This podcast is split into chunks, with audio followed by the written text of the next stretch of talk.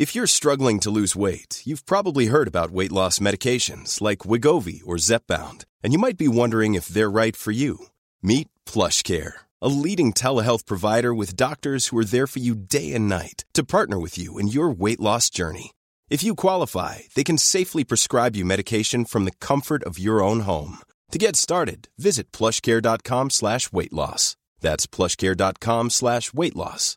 plushcare.com slash weight loss.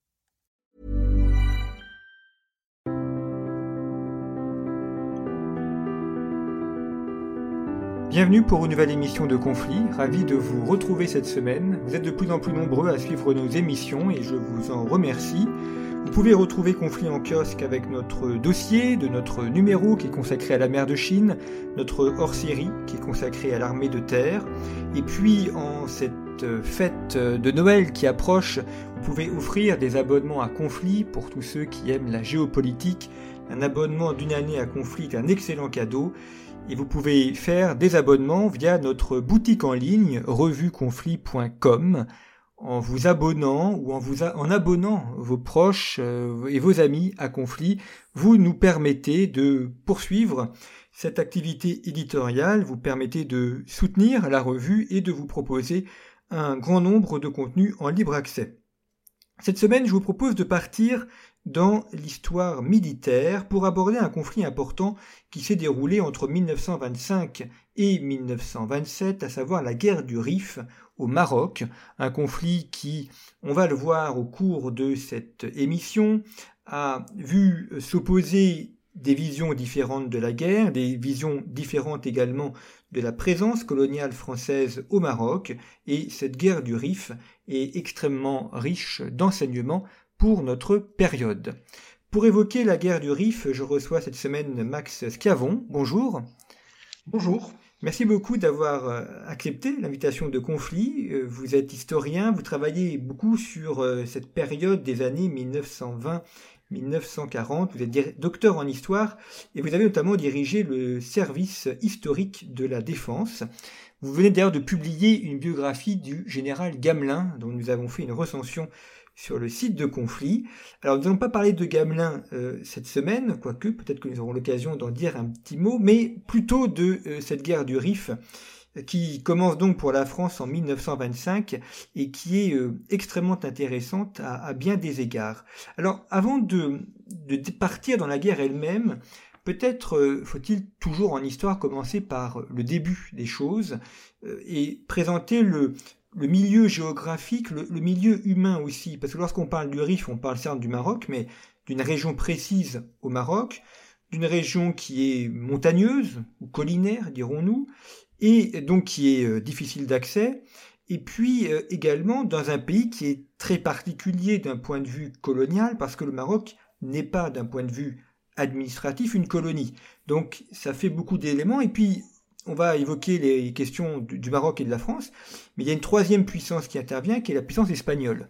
Donc on a l'impression d'une sorte de mélange un peu complexe, dont vous allez peut-être pouvoir nous aider à, démêler les chevaux et à nous permettre de, comprendre un petit peu mieux comment les choses se sont passées. Alors, pour présenter un petit peu euh, à nos auditeurs le, Maroc euh, de l'époque, euh, la France a entrepris au début du siècle euh, de s'installer dans ce pays avec des, conflits d'emblée euh, car l'Allemagne n'acceptait pas la présence française au Maroc, la Grande-Bretagne non plus puisque ça permettait théoriquement de fermer le détroit de Gibraltar. Donc je, résume. Hein. donc depuis 1906 et l'acte d'Algésiras, nous avons pris pied euh, sur le sol marocain. Et suite aux accords du protectorat de 1912, euh, nous, occupons une majorité du pays, nous assurons la sécurité au profit du sultan, tandis que tout à fait au nord, l'Espagne, comme vous l'avez dit, occupe une bande, alors pour, comprendre, d'environ 300 km de large, c'est-à-dire depuis l'Atlantique jusqu'à l'Algérie, sur une centaine euh, de, pardon, 300 km de long sur une centaine de large. Et là, c'est donc la zone espagnole. Et au sud de la zone espagnole, bien se situe toute la zone française. Euh, les lignes sont assez mal délimitées. Et euh, le, Maroc compte à l'époque environ 5-6 millions d'habitants. Il est grand comme la France, 550, 500 000, 560 000 km. ce qui est très important, vous l'avez souligné, c'est que le, nord est effectivement très montagneux. Vous avez dit collinaire, mais c'est plus que collinaire, c'est très montagneux avec des sommets, de la neige. Euh, et des conditions euh, euh, très difficiles l'hiver, d'autant plus que durant la, période 25-26, il y aura un hiver extrêmement dur qui gênera beaucoup les troupes. Donc on se retrouve tout à fait dans une guerre de montagne. Voilà un petit peu globalement, si vous voulez, la présentation du, Maroc. Donc en 1925, on est, on est si vous voulez, depuis, depuis 20 ans, on, on pacifie le Maroc petit à petit. Alors j'évoquais l'Espagne, on n'a pas du Maroc quelle est la, position du sultan et euh, également cette guerre du Rif, c'est aussi la, guerre d'Abdelkrim. On va revenir sur ce personnage euh, extrêmement important. Mais quelle est justement la, position du Maroc, du sultan du Maroc et son rapport à Abdelkrim et son positionnement pendant la guerre?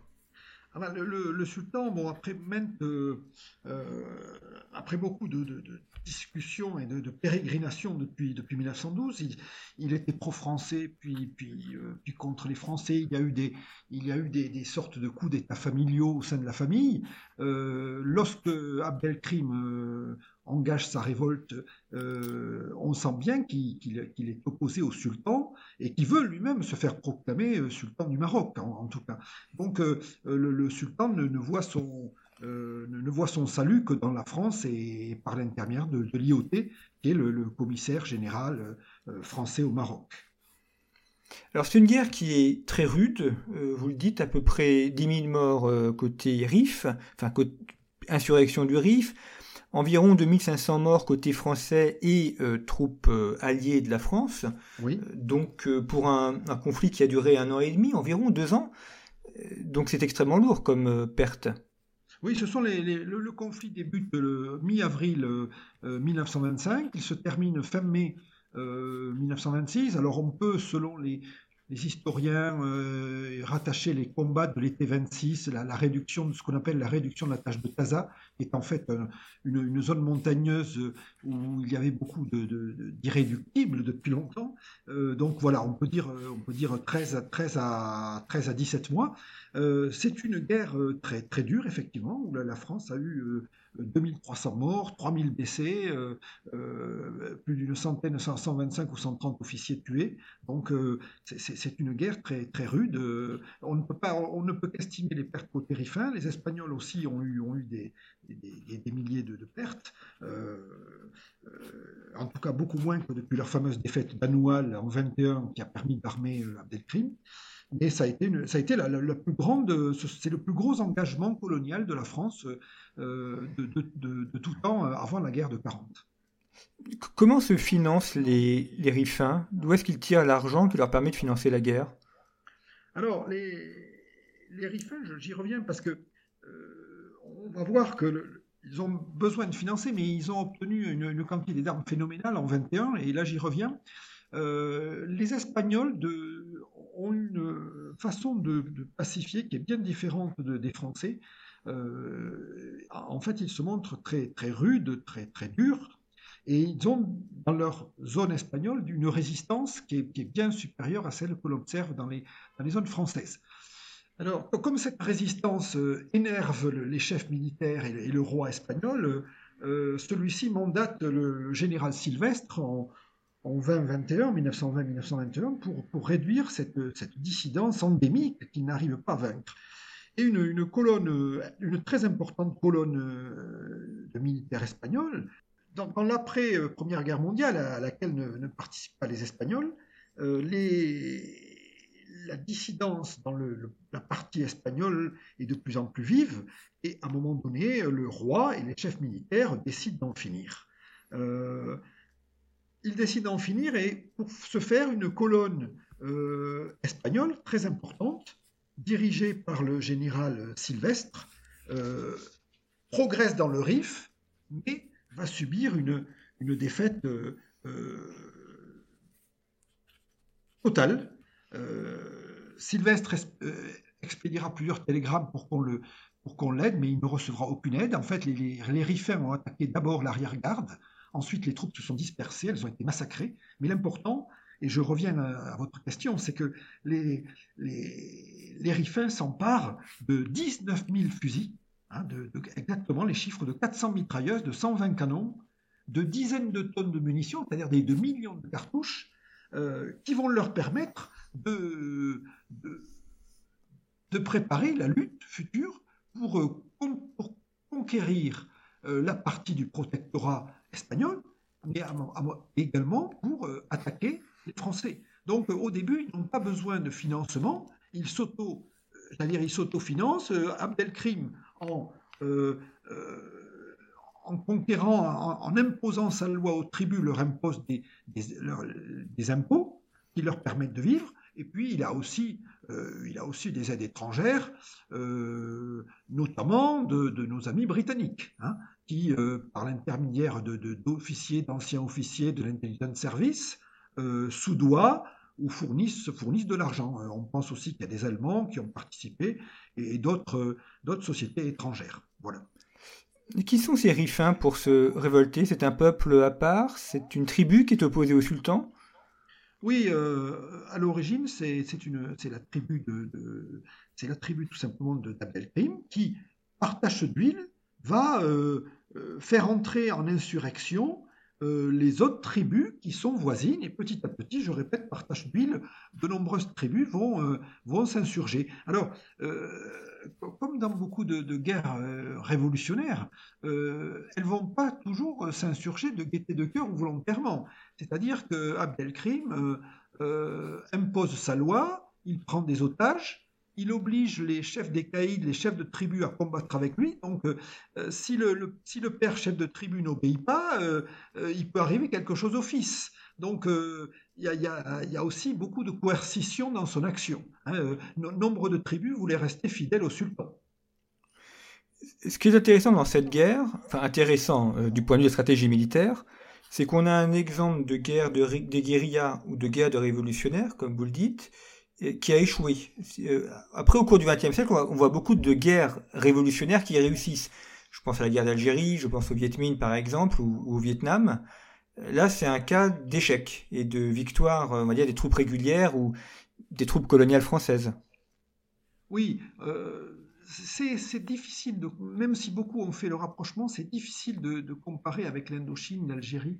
Euh, ce ne sont pas les mêmes... ce sont pas les mêmes enjeux, la politique n'a pas joué le même rôle, et puis surtout, il y a une... C'est pas totalement une guérilla, alors si, je dis ça, bon, la guérilla, c'est la petite guerre, comme chacun sait, mais euh, les Rifains ont à la fois euh, harcelé les colonnes françaises, mais parfois ils ont, ils ont combattu en bataille rangée, en construisant des tranchées, en se fortifiant dans des villages, en, creusant des en, en, ouvrant des meurtrières dans les Mechta.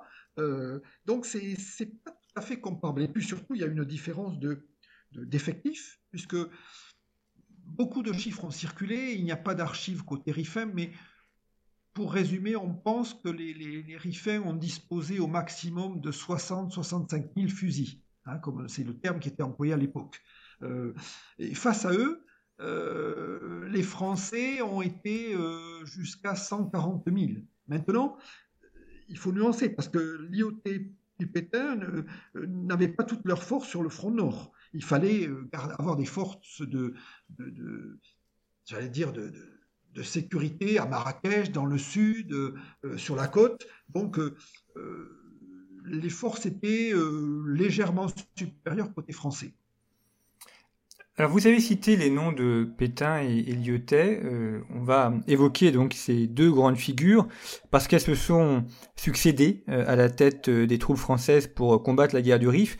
Ce sont deux personnalités différentes, deux tactiques euh, également mises en place différentes et donc il est intéressant de les étudier en ayant aussi à l'esprit que lorsqu'on parle du maréchal Pétain, d'ailleurs les deux sont maréchaux, Lyotet et Pétain, lorsqu'on parle du maréchal Pétain en 1925, euh, ce n'est pas le maréchal Pétain de 1940. Donc il ne faut pas faire l'anachronisme de lire euh, l'histoire à l'envers ou à rebours.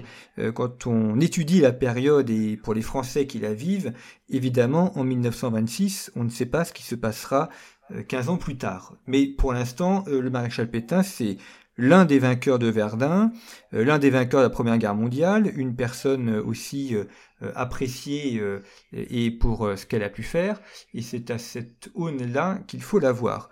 Mais commençons par Lyotet, parce que lui, il est présent au Maroc depuis plusieurs années, il est résident général du, Maroc, et le Maroc est un peu son royaume.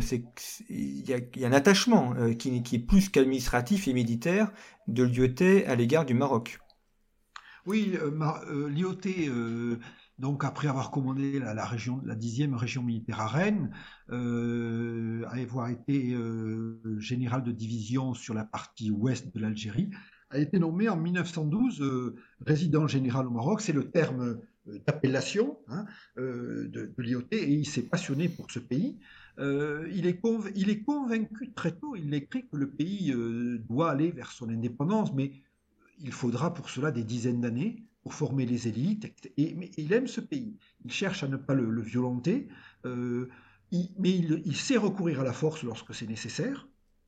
En tout cas, euh, il est là depuis 1912, en dehors de la petite parenthèse où il a été ministre de la guerre pendant la Première Guerre mondiale, mais il a retrouvé son poste euh, euh, immédiatement après. Et lui, sa, politique, bah, c'est de, pacifier en ouvrant des marchés. Et il dit que les ennemis d'aujourd'hui sont les, sont les alliés de demain. Donc il évite il évite chaque fois qu'il le peut toute, toute, coercition brutale et il utilise à fond, si j'ose dire, le service de renseignement. Alors le service de renseignement, ce sont des officiers que l'on appelle à l'époque les officiers indigènes. Ils sont détachés dans des postes isolés ou bien auprès des tribus et ils discutent. Ils discutent avec les, avec les caïds, avec les populations. Euh, ils parlent arabe, ils parlent berbère et ils font remonter l'information, à la fois les demandes de la population et puis euh, euh, aussi ils, détectent les, foyers de, de contamination d'insurgés. Euh, il s'occupe aussi de faire passer, de, détourner de médecins. Donc voilà, c'est de la pacification coloniale avec, j'allais dire, ce qu'elle a de positif et en utilisant le moins possible la force. Voilà l'IoT.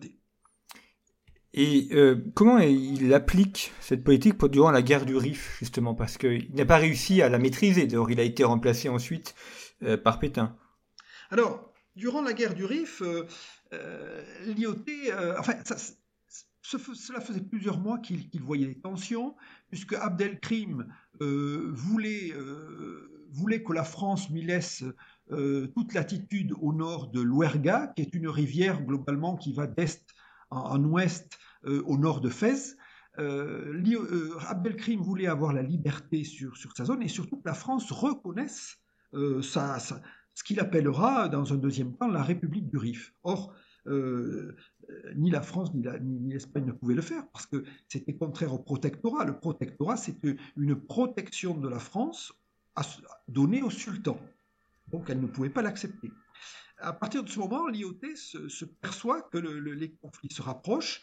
Il crée euh, un certain nombre de postes militaires au nord de la rivière Ouerga, des postes d'alerte, qui sont en zone française, dans le protectorat, mais en zone française, et même à, 20 à 30 km au sud de la ligne euh, qui délimite les zones françaises et espagnoles. Donc il n'y a, aucune provocation, mais ces postes détectent que euh, Abdelkrim envoie des émissaires dans les tribus qui se trouvent sur la zone française, et de plus en plus il y a des, risques, euh, il y a des accrochages militaires, il y a des, pertes par, dizaines hein, dès, dès 1924. Et donc, euh, l'IOT euh, demande des renforts. Euh, ces renforts lui sont accordés avec parcimonie. Rappelons que en 24, le, cartel des gauches est arrivé au pouvoir. Et ce n'est pas innocent de dire ça, mais sachant l'IOT d'opinion monarchiste, il n'est pas, si j'ose dire, en odeur de sainteté auprès du gouvernement. Et toutes ces demandes sont, sont lues à l'aune de, de, de ses opinions. Donc euh, le gouvernement ne lui lèche pas facilement les renforts et en plus, même l'état-major de l'armée, l'état-major de l'armée de terre à l'époque, mais qui s'appelle à l'époque l'état-major de l'armée, euh, a beaucoup de soucis au Levant, euh, également dans la garde au Rhin. On vient de, passer la période d'occupation de la Roure pour faire piller les Allemands pour qu'ils pour qu'ils payent les réparations qu'ils nous doivent. Et donc on manque de, on manque de soldats. Il faut rappeler qu'à l'époque, l'armée française est forte d'environ 480 000 hommes, et ces hommes sont dispersés. Il y en a un petit peu plus de 300 000 en métropole et en Allemagne. Les autres sont en Indochine, en Afrique, beaucoup en AOF, en AEF, euh, au Maroc, hein, lorsque avant que la guerre euh, du Rif démarre, euh, l'IOT dispose de 68 000 hommes. Donc beaucoup de gens sont outre-mer, dont l'état-major de l'armée n'est pas très pour l'état-major de l'armée n'est pas très chaud pour envoyer des renforts pour se démunir, sachant qu'on ne sait toujours pas ce qui se passe bien à l'est. Alors, on va voir, on va évoquer Pétain un peu plus tard, mais juste avant, Max Cavion, je voudrais revenir sur cette question militaire parce que on est sept ans après la fin de la Première Guerre mondiale, et euh, la Première Guerre mondiale a, apporté une modification de la stratégie, des méthodes de combat. Dans la guerre du Rif, euh, est-ce qu'il y a encore des éléments qui s'apparentent à ce que à la façon de combattre euh, pendant la Première Guerre mondiale, je pense notamment à l'année 1918, ou est-ce qu'on est sur une guerre complètement différente, une guerre de mouvement et non pas une guerre de tranchées, l'usage de l'aviation également, donc est-ce qu'on est, serait pas plutôt, même si c'est un anachronisme à l'époque de dire, ça, mais vers une guerre euh, plus proche de ce qu'on a, de ce qu'on va connaître en 1939 Alors il faut distinguer, pour répondre à votre question, il faut distinguer les, trois périodes de la guerre du Rif. Euh, d'abord, il y a la période qui va durer, euh, allez, trois mois, qui est appelée la période héroïque. Durant cette période, donc de mi-avril à mi-juillet, euh, les, forces s'équilibrent. Quand je dis s'équilibrent, non, les, Français sont en infériorité. Et donc, ça va être une, guerre de mouvement, euh, des colonnes qui s'enfoncent, des, postes qui sont pris d'assaut. Euh, cette période-là n'a rien à voir avec ce qui s'est passé en, de, de, 19, de fin 14 à 1918, c'est-à-dire rien à voir avec une guerre de position, une guerre industrielle. Ensuite, euh, à partir de, début juillet, mi-juillet, les, renforts, des renforts conséquents euh, par, dizaines de milliers sont arrivés et on assiste à une période de stabilisation euh, qui va durer jusqu'en mai 26. Puis en mai 26, c'est la reprise d'une guerre de mouvement avec des colonnes françaises qui s'enfoncent dans le, pays rifin, mais des colonnes françaises qui sont sous forme de divisions de marche, de groupements qui équivalent à des corps d'armée, dans laquelle on retrouve un petit peu une organisation type 1918, mais par contre, pas la doctrine qui était alors en vigueur. Donc vous voyez, il y a, quelques éléments qui ressemblent, on pourrait en trouver d'autres, mais nous n'aurons pas le temps. Par exemple, l'emploi de l'artillerie, euh, mais euh, en fait, c'est bien différent de ce qui se passe en, de ce qui, de ce qu'on a du conflit qui s'est terminé en 14-18. Et l'aviation, quelque chose qu'on emploie ou pas? Alors l'aviation joue un rôle majeur. Euh, L'IOT aura cette expression magnifique, euh, j'ouvre les guillemets, euh, nous sommes tous à genoux devant l'aviation. Parce que celle-ci a joué un rôle majeur dans tous les domaines, du plus petit au plus grand. Prenons l'exemple pendant des postes assiégés, eh les, avions larguaient des cubes de glace qui ensuite étaient fondus sur place, puisque les, les, postes français étaient sur des pitons et donc n'avaient pas de puits et n'avaient plus d'eau. Donc voilà, euh, un rôle d'alimentation, il transmettait le courrier. L'aviation a également bombardé les arrières, mais surtout, elle a bombardé euh, et mitraillé les rifins au contact des troupes françaises.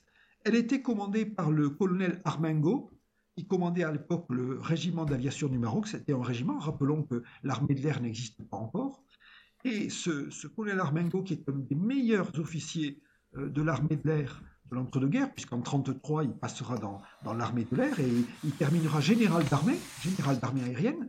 Le colonel Armengo est convaincu, surtout à l'issue de cette guerre, de, euh, la nécessité d'un appui aérien rapproché, ce qu'on appelle aujourd'hui le, Close Air Support, euh, l'appui aérien rapproché. Malheureusement, euh, tout ce qu'il dira et écrira, parce qu'il écrira, il écrira un livre sur la guerre du Rif, il sera envoyé en mission en Pologne en 1939, et euh, à partir, il, dira bien que les, Allemands euh, ont employé en Pologne les méthodes d'appui rapproché, notamment avec les Stuka. Euh, malheureusement, il ne sera pas entendu pour diverses raisons que qu'on ne peut pas développer ici. Mais l'aviation a joué un rôle majeur. Je, termine en disant qu'elle a joué aussi un rôle majeur, et c'est la première fois dans les évacuations médicales, puisque des dizaines d'avions sont spécialisés dans les, évacuations médicales, atterrissent au plus près de la zone des combats on trouve des systèmes spéciaux de civières qui sont mis à l'arrière du pilote, puisque ce sont des avions dans, lesquels, les pilotes sont à l'air libre, et ils sont ramenés vers l'arrière. Et le médecin-chef de Fès estimera qu'on a sauvé des centaines de blessés grâce aux, avions qui leur, déposent les blessés à côté de l'hôpital. Donc beaucoup de choses nouvelles euh, euh, grâce à l'aviation. Alors, on a évoqué la stratégie euh, du maréchal Lyotet, évoquons maintenant celle du maréchal Pétain. Euh, vous l'avez dit, Lyotet n'est pas vraiment sur la même ligne politique que le cartel des gauches. Euh, Pétain, d'un point de vue politique, est quelqu'un d'un peu plus consensuel, d'un peu plus républicain aussi. Est-ce que c'est la raison pour laquelle il a été placé à la place de Lyotet euh, Oui, alors Pétain, est, Pétain a une, image de républicain, euh, il, est, républicain d'ailleurs, Pétain, il n'y a aucun, doute là-dessus. Euh, plutôt conservateur, mais, il cache ses opinions parce qu'il euh, estime que, que, ça regarde personne. Et il est tout simplement envoyé là-bas pour deux raisons. premièrement, il a la confiance du gouvernement de Pinlevé, mais aussi Pétain, en 25, c'est le chef de l'armée. Et le, gouvernement estime que, c'est pour cela que j'ai souligné les effectifs tout à l'heure, que si sur 300 ou 400, 480 000 hommes, on en envoie 140 000 au Maroc, c'est l'opération principale, et il veut avoir son avis. Donc euh, le gouvernement commence par l'envoyer euh, pour, euh, pour, juger de la situation, notamment parce que, parce que l'IOT, au mois de mai, je ne dis pas qu'il s'affole, mais il expédie des demandes de renfort tous les 4-5 jours. Donc, euh, ça apparaît brouillon au gouvernement qui voit arriver des demandes. J'ai besoin de 12 bataillons. Puis 5 jours après, on, lui dit j'ai besoin de 5 bataillons et 4 batteries d'artillerie. Puis 8 jours après, j'ai besoin de 10 bataillons. Donc, tout, ça fait que le gouvernement veut y voir clair et il mandate Pétain pour dire allez sur place et dites-moi euh, ce qui se passe. Donc, Pétain va sur place. Il se rend compte qu'il y a réellement euh, des, gros problèmes et que la France euh, joue gros, hein, joue gros parce que euh, ce qui se passe au Maroc peut contaminer l'Afrique du Nord, peut contaminer les autres colonies, même si, là aussi ne faisons pas d'anachronisme, les, les participants n'ont pas conscience que cette guerre est sûrement une bascule. Une bascule au sens où à partir de celle-ci, des années 20, euh, on va voir éclore des, mouvements de libération, euh, des mouvements de, revendiquant davantage d'émancipation, une intervention de l'international communiste, etc., etc.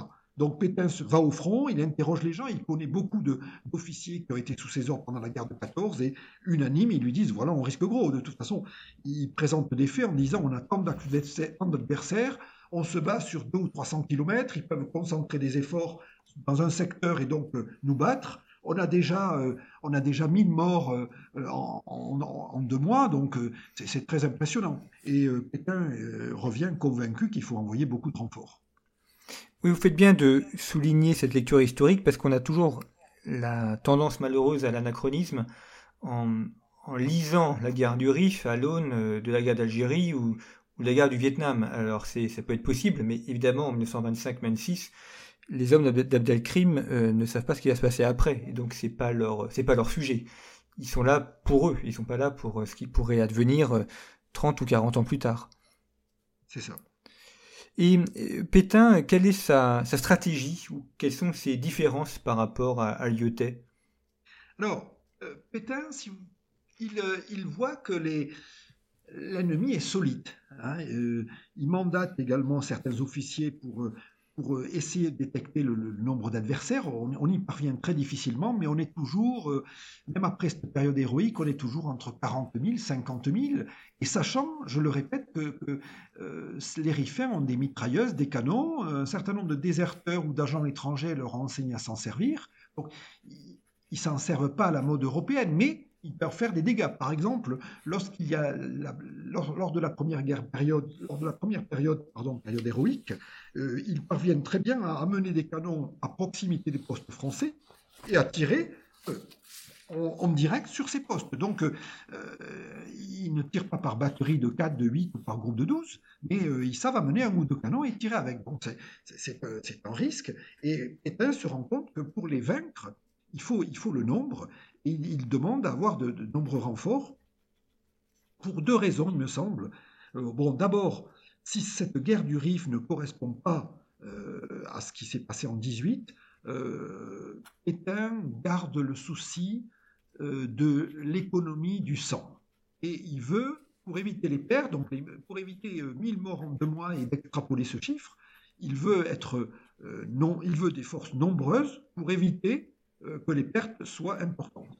Mais il y a un deuxième facteur très important, c'est, et là je suis obligé de, toucher à, la politique de l'époque, c'est que euh, levé à l'appui des, radicaux socialistes. Mais les socialistes qu'il appuyait au début sont de plus en plus euh, circonspects et hostiles euh, à la poursuite de cette guerre. Donc, euh, la tâche d'huile, le fait de pas être, de, limiter les violences, il est philosophiquement d'accord, mais il a très peur, il est quasiment sûr même que le Parlement ne votera pas les budgets au-delà du printemps 26. Les budgets importants côté français pour, continuer la guerre, euh, faire en sorte de faire vivre 140 000 hommes, c'est quand même une prouesse d'avoir envoyé autant d'hommes à 2000 km pour l'époque, encore une fois. Et donc il demande à Pétain d'avoir des résultats extrêmement rapides. Donc en, 26, il y aura encore des conférences, euh, notamment à Ouessant, une conférence franco, franco, franco euh, pour essayer de trouver un accord, mais ça, ne, ça, ne, ça n'aboutira pas. Et donc finalement, une offensive sera déclenchée en mai 26. Euh, elle prévoit qu'en deux mois, le RIF soit occupé. Finalement, en trois semaines, euh, même moins de trois semaines, 15 jours et demi, Abdelkrim se rend. Donc il y a ces deux raisons. Pétain veut éviter les pertes côté française, il y parvient. également, il veut donner satisfaction au gouvernement qu'il a mandaté pour aller vite à cause du Parlement qui devient de plus en plus hostile. Qu'en est-il de l'opinion publique dans ce conflit? 1918, ça a quand même été un traumatisme. La, Première Guerre mondiale a été un traumatisme. On est sept ans après. Euh, qui est-ce qui combat? Est-ce que c'est une armée professionnelle? On fait aussi appel à des soldats du rang. Et euh, est-ce qu'on voit, enfin, côté français, côté de la population française, est-ce qu'on voit l'intérêt de cette guerre? Ou est-ce que ça apparaît comme un conflit euh, lointain, peut-être même inutile? Alors, l'opinion française s'y intéresse peu. Et le, gouvernement, alors vu de son côté, a l'intelligence, je ne sais même pas s'il le, perçoit à l'époque, si ce n'est pas une, une, analyse ultérieure, il associe à la fois patriotisme et colonialisme. Donc euh, la population française de, base ne, se pose pas beaucoup de questions. Hein. Euh, le Maroc est sous notre protectorat. il y a eu l'exposition, pardon, il n'y a pas l'exposition coloniale, il y a eu des expositions. Euh, les, Français cultivés, euh, ce qu'on appelle aujourd'hui le grand public cultivé, connaît les, réalisations de l'IoT, euh, ses constructions, la, ville de Rabat, tout, ce qu'on fait. Donc, si j'ose dire, il n'y a pas de question métaphysique qui se pose, hormis, hormis au sein du, Parti communiste français, euh, qui, lui est très en pointe euh, pour, pour s'opposer, et notamment avec un jeune meneur appelé à un, à un grand avenir qui s'appelle Maurice Torres. Et les soldats qui font faire la guerre du Rif, ce sont des soldats de, du rang, enfin des, Français, de, des, civils qui sont engagés comme, comme soldats? Ce sont pour l'essentiel, une immense majorité des professionnels. Hein, ce sont des professionnels et euh, on trouve notamment un grand nombre de régiments de tirailleurs algériens, marocains, dont Abdelkrim d'ailleurs euh, euh, suppose qu'ils trahiront et qu'ils se retourneront contre les, contre les, Français, contre les Roumis. Hein, il fait d'ailleurs des, il joue d'ailleurs sur la propagande, il, essaye d'infiltrer des émissaires, mais ça ne marche pas du tout. Ça ne fonctionne pas du tout. Il y aura, euh, des, déserteurs essentiellement euh, issus de la Légion étrangère, euh, des Allemands, des gens de toute nationalité, mais les, musulmans de l'armée française seront fidèles au drapeau et ne, trahiront pas, du tout. Donc il, a, escompté dès le début cette possibilité, mais elle ne se produira pas. Comment s'opère la victoire finale? Est-ce que c'est grâce à la stratégie euh, de Pétain et de l'armée française ou est-ce que c'est aussi un épuisement côté Abdelkrim, un manque de moyens, un manque d'hommes? Alors, à la fin de la guerre du Rif, donc euh, au mois de début mai 36, quand la conférence d'Ouessant a échoué, euh, six divisions françaises, divisions de marche ou, ou divisions marocaines, etc., s'apprêtent à, à passer à l'attaque au sein de trois groupements, trois, équivalents, de, corps d'armée. Donc, euh, on peut dire euh, allez, 80, 80 à 90 000 hommes s'apprêtent à pénétrer dans le Rif. Et en face, Abdelkrim, vous l'avez souligné, a, perdu beaucoup de, de, soutien. Il, a promis des charges, il a promis à ses hommes qu'il pourrait piller Fès. Euh, mais, bon, l'hiver est passé. Et le froid est aussi rude pour les Rifins que pour les, soldats euh, français. Euh, l'aviation bombarde parfois les villages ou les troupeaux euh, pour, pour, pour, faire peur. C'est du, bombardement de harcèlement qui, qui, cause aussi des, dégâts. Les, récoltes sont parfois brûlées. Donc la population l'abandonne petit à petit. Et au début mai, il lui reste peut-être 10 000 fusils. Il lui reste 10 000 fusils alors qu'il est attaqué par des forces huit fois plus nombreuses. Donc, euh, il, euh, ses forces s'écroulent rapidement. Il y a, quelques, euh, pas combat, mais il y a, du harcèlement de, sa part, de, ses troupes vis-à-vis des colonnes françaises qui progressent. Mais très vite, il voit qu'il va être pris et,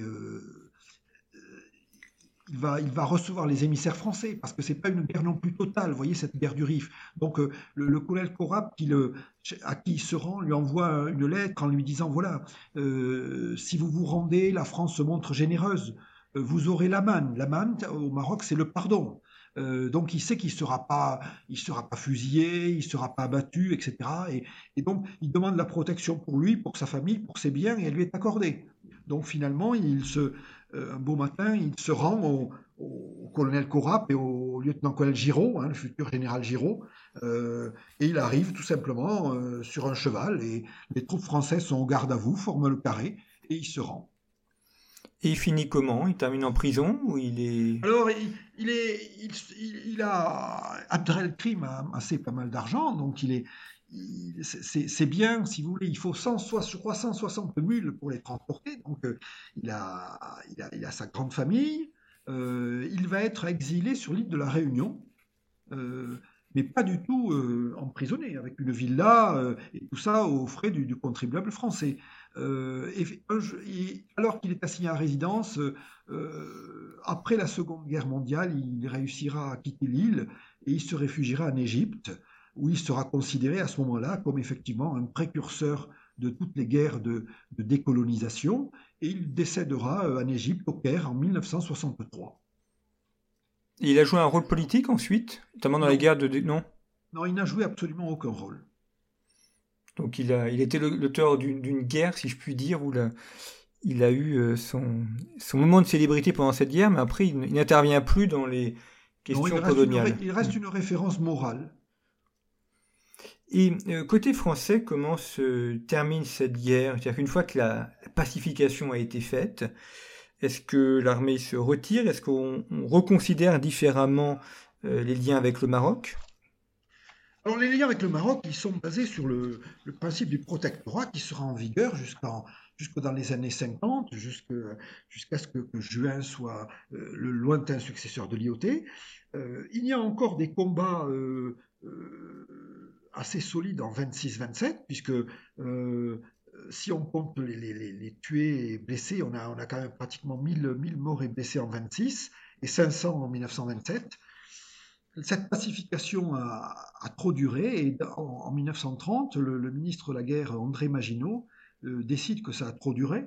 Ça a trop duré tout simplement parce que euh, c'est le moment où on décide d'évacuer la rive gauche du Rhin, où l'Allemagne redevient euh, potentiellement dangereuse. Donc, donc on, est, on est pourtant avant l'accession d'Hitler au pouvoir. Mais le service de renseignement français a détecté que, l'Allemagne réarme en cachette. Et donc Maginot, euh, euh, Maginot pense à juste titre qu'il a besoin de toutes ses forces en Europe et qu'il ne peut pas garder détaché des milliers de, de, gens au Maroc. Donc il demande, il demande au général Végan, qui est le chef de l'armée à ce moment-là, de, de, concocter un plan. Euh, celui-ci est, écrit, est défini, est écrit, est mis en œuvre, et cette pacification du Maroc s'achève en 1934.